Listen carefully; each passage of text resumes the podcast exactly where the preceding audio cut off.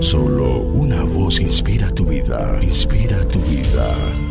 Una voz de los cielos, con el pastor Juan Carlos Mayorga. Bienvenidos. ¿Quién nos separará del amor de Cristo? ¿Tribulación o angustia o persecución o hambre o desnudez o peligro o espada? Romanos 8:35 ¿Quién nos separará del amor de Cristo? La declaración el amor de Cristo no es tan usual en las escrituras. Casi siempre el foco es el amor de Dios. ¿Para qué se emplea aquí entonces?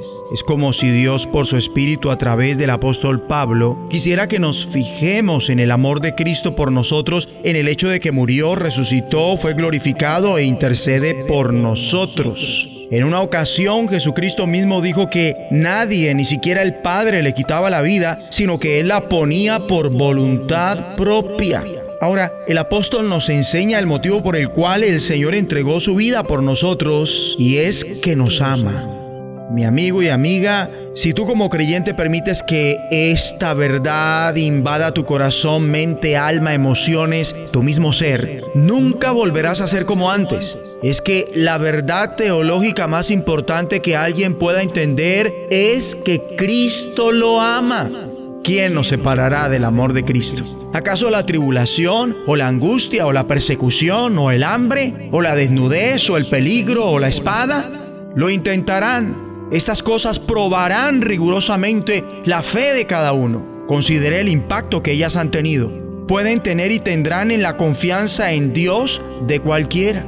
Qué registro tan feroz. Tribulación, angustia, persecución, hambre, desnudez, peligro, espada. ¿Nos separará alguna de estas cosas o todas ellas del amor de Cristo? No, responde el apóstol en medio de cualquiera de ellas o de todas, somos más que vencedores por medio de aquel que nos amó. Ahora bien, cuando se pasa por estas pruebas, algunos sienten casi como que Dios los abandonó, se desentendió, los ignoró. ¿Te ha pasado? Pero quien asimila que somos más que vencedores en medio de estas pruebas, se va a preocupar más por su dignidad y fidelidad a Cristo que mortificarse por el sufrimiento que padeció, que le aguarda o que esté padeciendo. Experimentar todos estos males o algunos de los que menciona el apóstol, tribulación, angustia, persecución, hambre y peligro,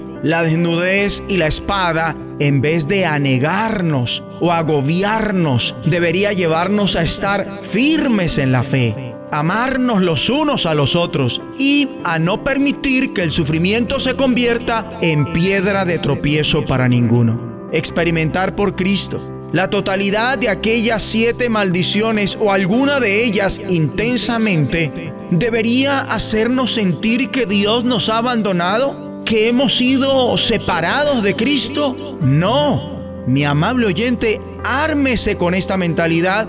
Puede ser el caso, como el apóstol, algunos tendrán que decir, por causa de ti somos muertos todo el tiempo, somos contados como ovejas de matadero. Y el aliento del apóstol, ante todas las angustias de nuestra vida cristiana, se halla en la siguiente expresión antes. En todas estas cosas somos más que vencedores por medio de aquel que nos amó. Esta es una exclamación triunfante. Mi amigo y amiga, en todas estas cosas continuamos triunfando gloriosamente. En todas estas cosas logramos un triunfo aplastante. Oremos. Dios Padre, te ruego que mi corazón, mente, alma, emociones, en todo mi ser, incrustes esta gran verdad, que Cristo me ama. Lo recibo en el nombre de Jesús de Nazaret. Voz de los cielos, escúchanos, será de bendición para tu vida. bendición para tu vida.